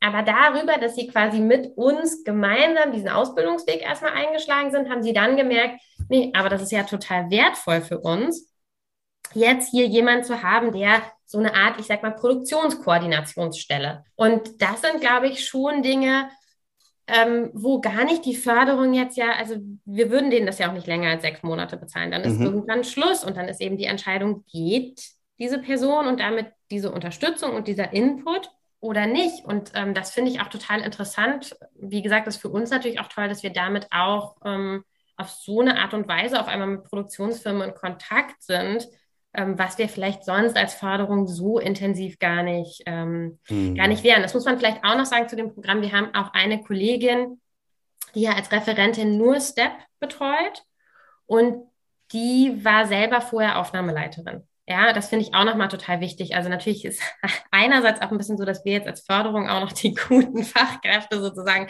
ins Haus holen, aber ähm, dass die natürlich auch einen wahnsinnig guten Überblick und Einblick nochmal hat in die hessische Filmszene und sich da total gut vernetzt und wahnsinnig gute Tipps geben kann, sozusagen, ähm, wer miteinander für so eine Branchenqualifikation vielleicht auch einfach gut funktionieren könnte. Mhm. Also welches Unternehmen äh, mit welchem Teilnehmer, welcher Teilnehmerin. Okay. Ich würde gerne nochmal, ja. wenn ich dürfte, wirklich, ist mir noch wichtig, ja, ist mir wirklich wichtig nochmal das Thema, wo suchen wir jetzt die Leute, wie mhm. müssen wir uns da äh, breiter ausstellen? Anna hat da ja schon so ein paar Beispiele genannt. Ich würde ja gerne das noch erweitern und im Grunde damit auch nochmal zu einer Chance, die in dem Ganzen liegt und wirklich eine Chance ist, nämlich wenn wir gleichzeitig ja immer von diverseren Teams und diverseren Geschichten reden, bietet für mich jetzt alles, was wir da tun, ähm, bietet quasi das Problem des Fachkräftemangels und der Blase, über die wir gesprochen haben, gleichzeitig die Chance, sich eben auch mit diverseren Teams hinter der Kamera und auch mit diverseren Geschichten vor der Kamera und diverseren Besetzungen vor der Kamera auseinanderzusetzen, weil da kann man meiner Meinung nach ähm, zwei Fliegen mit einer Klappe schlagen. Also die, der Punkt, wo suchen wir, fängt schon mal damit an, dass wir uns auch mal ganz klar bei uns geguckt haben, wo schalten wir eigentlich unsere Anzeigen.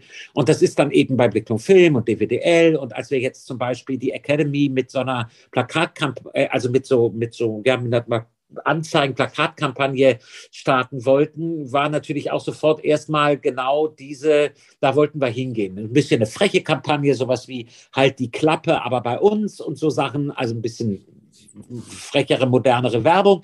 Und dann haben wir gesagt, nee, wir machen jetzt mal keine Anzeigen, sondern wir sind dann auf die Firma Ströhr zugegangen und machen jetzt eben an Bahnhöfen mal Plakate, wo wir noch nie waren, weil man einfach sagt, warum soll man jetzt beim Spiegel, Stern oder bei DWDL sowas schalten, weil da waren wir ja schon immer. So, das ist der mhm. eine Punkt. Der zweite Punkt ist genau, was du sagtest, Anna, mit dem Flyer drucken, genau ähm, äh, äh, Agentur der Arbeit, aber auch sowas wie, da wir ja auch auf Ältere gehen, also da, wo ist Fortbildung, wo ist Weiterbildung, Abendgymnasien oder auch Sachen wie ähm, Volkshochschulen und so weiter, finde ich ganz wichtig. Dann gibt es natürlich auch so wahnsinnig viele neue ähm, Plattformen, ähm, die, die, wo man hingehen muss, also von LinkedIn bis wo auch immer ähm, gibt es auch die wildesten Geschichten. Es gibt diese ähm, Fachkräftetage, wo ich auch immer wieder erstaunt bin, dass wir als einzige Firma auf ähm, äh, so Berufsmessen rumstehen. Mhm. Auch das muss man äh, viel stärker machen, auch als ganze Branche muss man das stärker machen. Wir machen es jetzt auch zum Beispiel sehr stark am Standort Babelsberg, auch mit Studio Babelsberg und mit, da sind 140 Startups, die teilweise auch ausbilden wo wir auch im Moment äh, sehr konzertiert mit dem RBB auch zusammen solche, solche Sachen machen. Also so Tage, Tage der offenen Tür nach dem Motto, hier kannst du dir eine Ausbildung holen vom Stuckateur bis zum Data Manager. Und was wir dann jetzt noch machen werden, ist, dass wir in ähm, Shopping Malls gehen, so zwischen Frankfurt oder Castrop Brauxel, Hanau und Linz Ähm, wir haben eine Agentur, mit der wir seit Jahren Castings in diesen Shopping Malls machen, wo die Leute sich also für gute Zeiten und für DSDS und also für Deutschland sucht den Superstar oder auch für Scripted Reality Formate vor die Kameras stellen können, um sich casten zu lassen unter dem Namen UFA Talent Base. Und neben diese kleinen Bühnen stellen wir uns jetzt mit einem Messestand wo wir einfach, während die Leute warten, vor die Kamera zu kommen, mit ihnen spielerisch, mit VR-Brillen und mit Quizzen und mit Beratung, im Grunde ihnen, während sie warten, die Frage stellen, ja, warum eigentlich vor die Kamera? Was wäre denn hinter der Kamera? Und das hat mhm. wieder viel mit dem zu tun, Anna, was du sagtest, auch wegzukommen von diesem reinen Metropolengedanken. Ne? Du sprachst von deinem Ort äh, irgendwo im Nirgendwo, ähm, wer, äh, wo man wo man auf solche Ideen gar nicht käme. Und genau da gehen wir auch hin über diese Idee der Shopping Malls, also Kaufland, Metro, all diese Geschichten, wo die Leute wirklich dann solche Berufe überhaupt mal kennenlernen können. Sehr gut. Das klingt auf jeden Fall sehr spannend. Ich habe gerade noch mal eine Sache zum Thema Filmförderung auch noch mal. Was wären denn eure Tipps oder oder Gedanken, wie halt andere Produktionshäuser, eben weil, was du gerade auch erzählt, ist auch wirklich, wirklich gut. Aber wie geht man denn mit ähm, jetzt wieder dem etwas kleinere Produktionsfilme? Da meine ich jetzt nicht zwei Filme, das ist egal wie viele Filme, aber wie kann, kann ich auch was machen, um da mehr für den Nachwuchs zu tun, wenn ich jetzt nicht gerade in Hessen bin? Sind andere Filmförderungen auch offen dafür? Habt ihr das Gefühl gehabt, in Gesprächen mit denen, äh, verbreitet sich das oder habt ihr das Gefühl, das ist immer noch eher noch im Gesprächsbereich und es wird, ähm, wird noch in den nächsten Jahren erst was passieren? Also ähm, ich will noch ganz kurz sagen, dass ich, ähm, also alles, was Joachim jetzt gerade gesagt hat zu sozusagen dieser Ansprache und dass eben mhm. in dem Thema Diversität da auch nochmal eine Riesenchance liegt, nochmal sozusagen drei Ausrufungszeichen hintersetzen und mhm. sagen, ja, das finde ich ähm, auch total. Ähm, und dann äh, die Antwort auf die Frage, wie sind unsere Gespräche dazu? Das ist ein bisschen so Step, ist wie so ein richtig guter, aber ein bisschen komplizierter Arthouse-Film, der mehrere Wochen laufen muss und die Leute müssen sich davon erzählen und dann geht es erst so richtig los. Ja, und mhm. so, so wie ich jedem guten kleinen Arthouse-Film diese Chance gönne, so braucht es Step das auch so ein bisschen, weil wir haben das verkündet im September ähm, 20 und dann gab es so zwei, drei Mails von Leuten außerhalb von Hessen, aber es gab erstmal gar nicht so wahnsinnig viel Reaktion, obwohl ich auch dachte, ist doch ein komplett neues Programm und wir haben uns doch hier richtig viel überlegt und wir sind ja auch rausgegangen mit, es ist nicht über unsere Webseite, sondern es hat eine eigene Webseite und ähm, genau. Und das hat einfach so ein bisschen gedauert und jetzt seit äh, einem Vierteljahr gibt es total viele Anfragen von den anderen Förderungen, von mhm. Produktionsfirmen, von anderen Standorten. Ähm, es gibt Nachfragen über den äh, Europäischen Verbund der Regionalförderer, Cineregio, wo wir äh, organisiert sind, wo wir das auch mal vorgestellt haben. Und so, und das finde ich total interessant. Und da glaube ich wirklich so manche Dinge, ähm, das hat man ja auch eben, als ich versucht habe, es zu erklären, und ich habe es jetzt echt schon oft erklärt, ja, aber es hat drei Stränge und es funktioniert so und so und es ist ja. irgendwie vielleicht nicht so eingängig äh, äh, im allerersten Moment. Ähm, aber ich finde das okay und wie gesagt, ich finde es auch, fand von vornherein an dem Programm gut, dass wir eben dann auch gesagt haben, nee, wir warten jetzt halt nicht, bis alle anderen auch was haben und bis mhm. wir uns dann mit allen ein, sondern wir starten jetzt mal. Und ähm, ich bin mir sicher, dass an anderen Standorten jetzt auch Dinge passieren und Dinge kommen. Und ähm, wie gesagt, wir haben ganz viel ähm, jetzt vor allem auch Kontakt mit den, ähm, mit den Instituten, die eben Aus- und Weiterbildung anbieten. Es gibt ja auch in Görlitz, was glaube ich von der MDM, wobei ich die Struktur nicht ganz genau kenne, aber von der MDM unterstützt wird. Ähm, die starten ja dort jetzt auch so Ausbildungsgänge. Das würde, mhm. glaube ich, Step auch sinnvoll ergänzen. Und ähm, wir haben ja auch den, den Dachverband der Länderförderung, Focus Germany, in dem werden wir sicherlich darüber jetzt auch ähm, im Laufe des Jahres nochmal verstärkt sprechen. Ähm, aber für mich ist auch ganz klar so, ich bin ja jetzt sozusagen nicht ohne Ende missionarisch unterwegs, mhm. sondern für mich war es tatsächlich wichtig zu sagen, lass uns doch einfach anfangen. Und wenn das funktioniert, dann kann das total gerne eine Blaupause sein. Und wenn jemand anderes was anderes ausprobiert, was gut funktioniert, dann ähm, will ich gerne davon lernen und gucken, was davon können wir in Step noch integrieren. Hm, verstehe. Als letzte Frage, muss ich noch fragen dazu, äh, wenn wir natürlich die ganze Zeit über Fachkräftemangel sprechen, ist natürlich auch die Attraktivität, die müssten wir ganz kurz nochmal ansprechen, der Filmarbeit allgemein, weil ich meine, am Ende, da wiederhole ich nochmal, ne, die Ansätze, die wir gerade angesprochen haben und die wir, die auch schon zum Teil äh, durchgeführt werden, natürlich super wichtig und super spannend, dass man damit irgendwie schon mal so ein Zeichen setzt. Aber was man ja auch oft hört für Leute, die aus der, außerhalb der Filmbranche sind, wenn sie dann doch mal in Kontakt kommen mit Film, äh, Menschen, die an am Filmset arbeiten, hören sie viel von, man äh, nicht wirklich familienfreundlich die Arbeit, ähm, weil ihr, wir kommen auch gerade drauf, weil die UFA Academy ja auch äh, so, so eine breite Spanne an Menschen halt anspricht, was echt gut ist. Aber ist es nicht auch abschreckend für viele, so ähm, wie die Filmbranche, so wie sie jetzt ist, arbeitet? Ne? Kurze Produktionszeiten äh, sorgt dafür viel Überstunden. Wie gesagt, Familien sind nicht wirklich super planbar mit, mit der Filmszene. Müssen wir da auch vielleicht erstmal noch was ansetzen, um da die mehr Leute zu uns zu holen, zur Filmbranche? Ja, das äh, ist natürlich extrem unterschiedlich und biografisch unterschiedlich. Wir mhm. stellen ja fest, gerade in der jüngeren Generation, dass das ähm, ja, dass das andere Form von Karriereplanung, auch eine andere Form, was ist mir eigentlich wichtig im Leben mhm. und muss ich eigentlich durcharbeiten oder nicht. Nur mal so ein Beispiel, wir haben immer damit natürlich werben können bei den langlaufenden Serien, hey, du hast bei uns die Sicherheit zwölf zwölf Monate im Jahr beschäftigt zu sein, eben nicht permanente Wechsel zu haben. Und ich sage mal auch nicht so wahnsinnig viele Überstunden, weil das hältst du gar nicht durch bei einer langlaufenden Serie. Jetzt gibt es aber viele, die sagen, ja, genau das wollen wir ja nicht weil wir wollen nur acht Monate arbeiten, dann lieber richtig durchknüppeln und ähm, dann vier mhm. Monate frei haben, weil wir genug verdient haben. Ich glaube, das ist sehr individuell. Zum Familienfreundlichen kann ich nur sagen, daran muss man arbeiten und daran wird auch gearbeitet. Also ähm, da, da, da, das, ist, das ist ja eine allgemein gesellschaftliche Aufgabenstellung, dass das Familienfreundliche, das Auszeiten, das Kindererziehung, das ähm, Sharen von Elternzeiten und so weiter möglich ist und nicht mehr ungewöhnlich ist.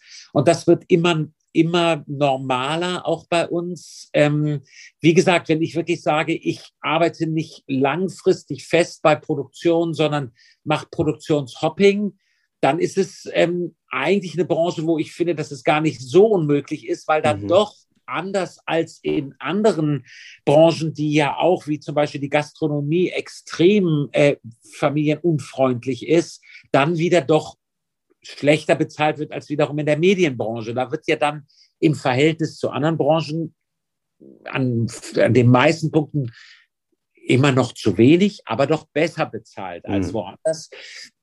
Ja, das, für, mich ist, für mich ist das größere Problem der Attraktivität ist wirklich die Wertschätzung jedes Menschen, der da arbeitet. Die Wertschätzung, dass jeder, der da arbeitet, ein wichtiger Teil des Produktes ist, was da hergestellt wird. Da habe ich zumindest bei der UFA das Gefühl, haben wir noch mehr Hausaufgaben zu machen als jetzt beim Thema Familienfreundlichkeit. Mhm. Ja, Anna, willst du dazu was hinzufügen? Ja, ich habe also, gerade gesagt, ja. mein Internet kurzzeitig, warum das jetzt passiert nach anderthalb Stunden, dass es instabil ist. Ich habe aber das meiste gehört, außer der Frage, kann aber sagen, dass ich Joachim in allem, was ich gehört habe, total zustimme.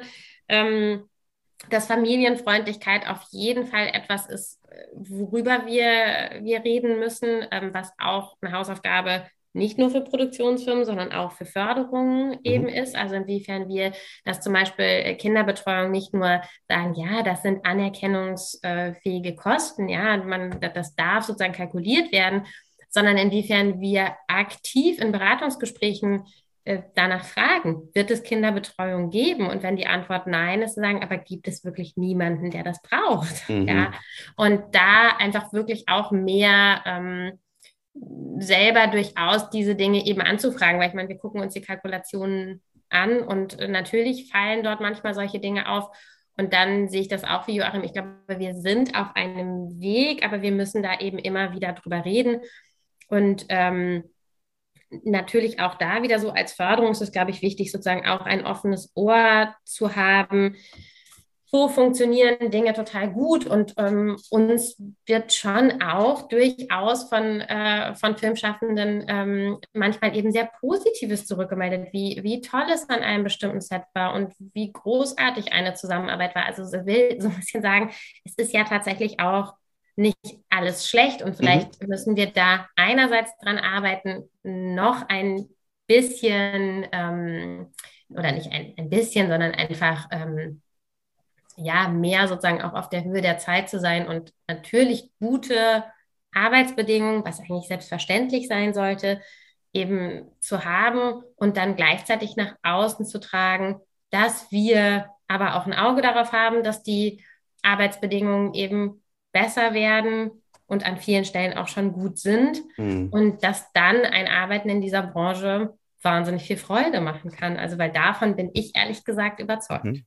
Das ist doch ein schönes Schlusswort. Ähm, wir müssen langsam zum Ende kommen. Und dementsprechend würde ich doch sagen, ich glaube, das, das, Thema ist nicht ausgesprochen, sondern es ist angesprochen. Wir haben da noch einiges, worüber man sprechen könnte. Wenn ich auf meine Liste gucke, sehe ich auch noch so einige offene Sachen, die ich noch hatte, die ich gerne noch ansprechen würde. Aber das können wir ja gerne in einem zweiten Gespräch vielleicht wiederholen. Und deswegen ja Nummer eins erstmal nochmal äh, vielen Dank, dass ihr da wart und dass ihr mit mir über das Thema Fachkräftemangel in der deutschsprachigen Filmlandschaft gesprochen habt. Ähm, ich verlinke natürlich auch auf die UFA Academy. Wie gesagt, die ist ja dann auch schon gestartet, wenn die Folge online geht. Und äh, natürlich auf Step. Das heißt, da könnt ihr natürlich auch noch mehr dazu erfahren. Wenn ihr den Podcast cool findet, interessant findet, etc. pp., dann seid doch so frei und gebt uns gerne ein Abo. Das heißt, bei Spotify etc. könnt ihr es einfach mit einem Klick machen. Und als zweites natürlich auch gerne uns folgen bei Instagram. Zusätzlich sind wir bei Steady unterwegs. Das heißt, ihr könnt auch dort uns ein kleines Dankeschön dalassen, wenn ihr das gut findet, was wir hier machen und mehr tolle, interessante Folgen und Gespräche haben wollt. Genau, mir bleibt gar nicht mehr so viel zu sagen. Deswegen vielen Dank. Ähm, und ich würde doch hier abgeben in den Tag, in den Abend oder in die Nacht. Ciao.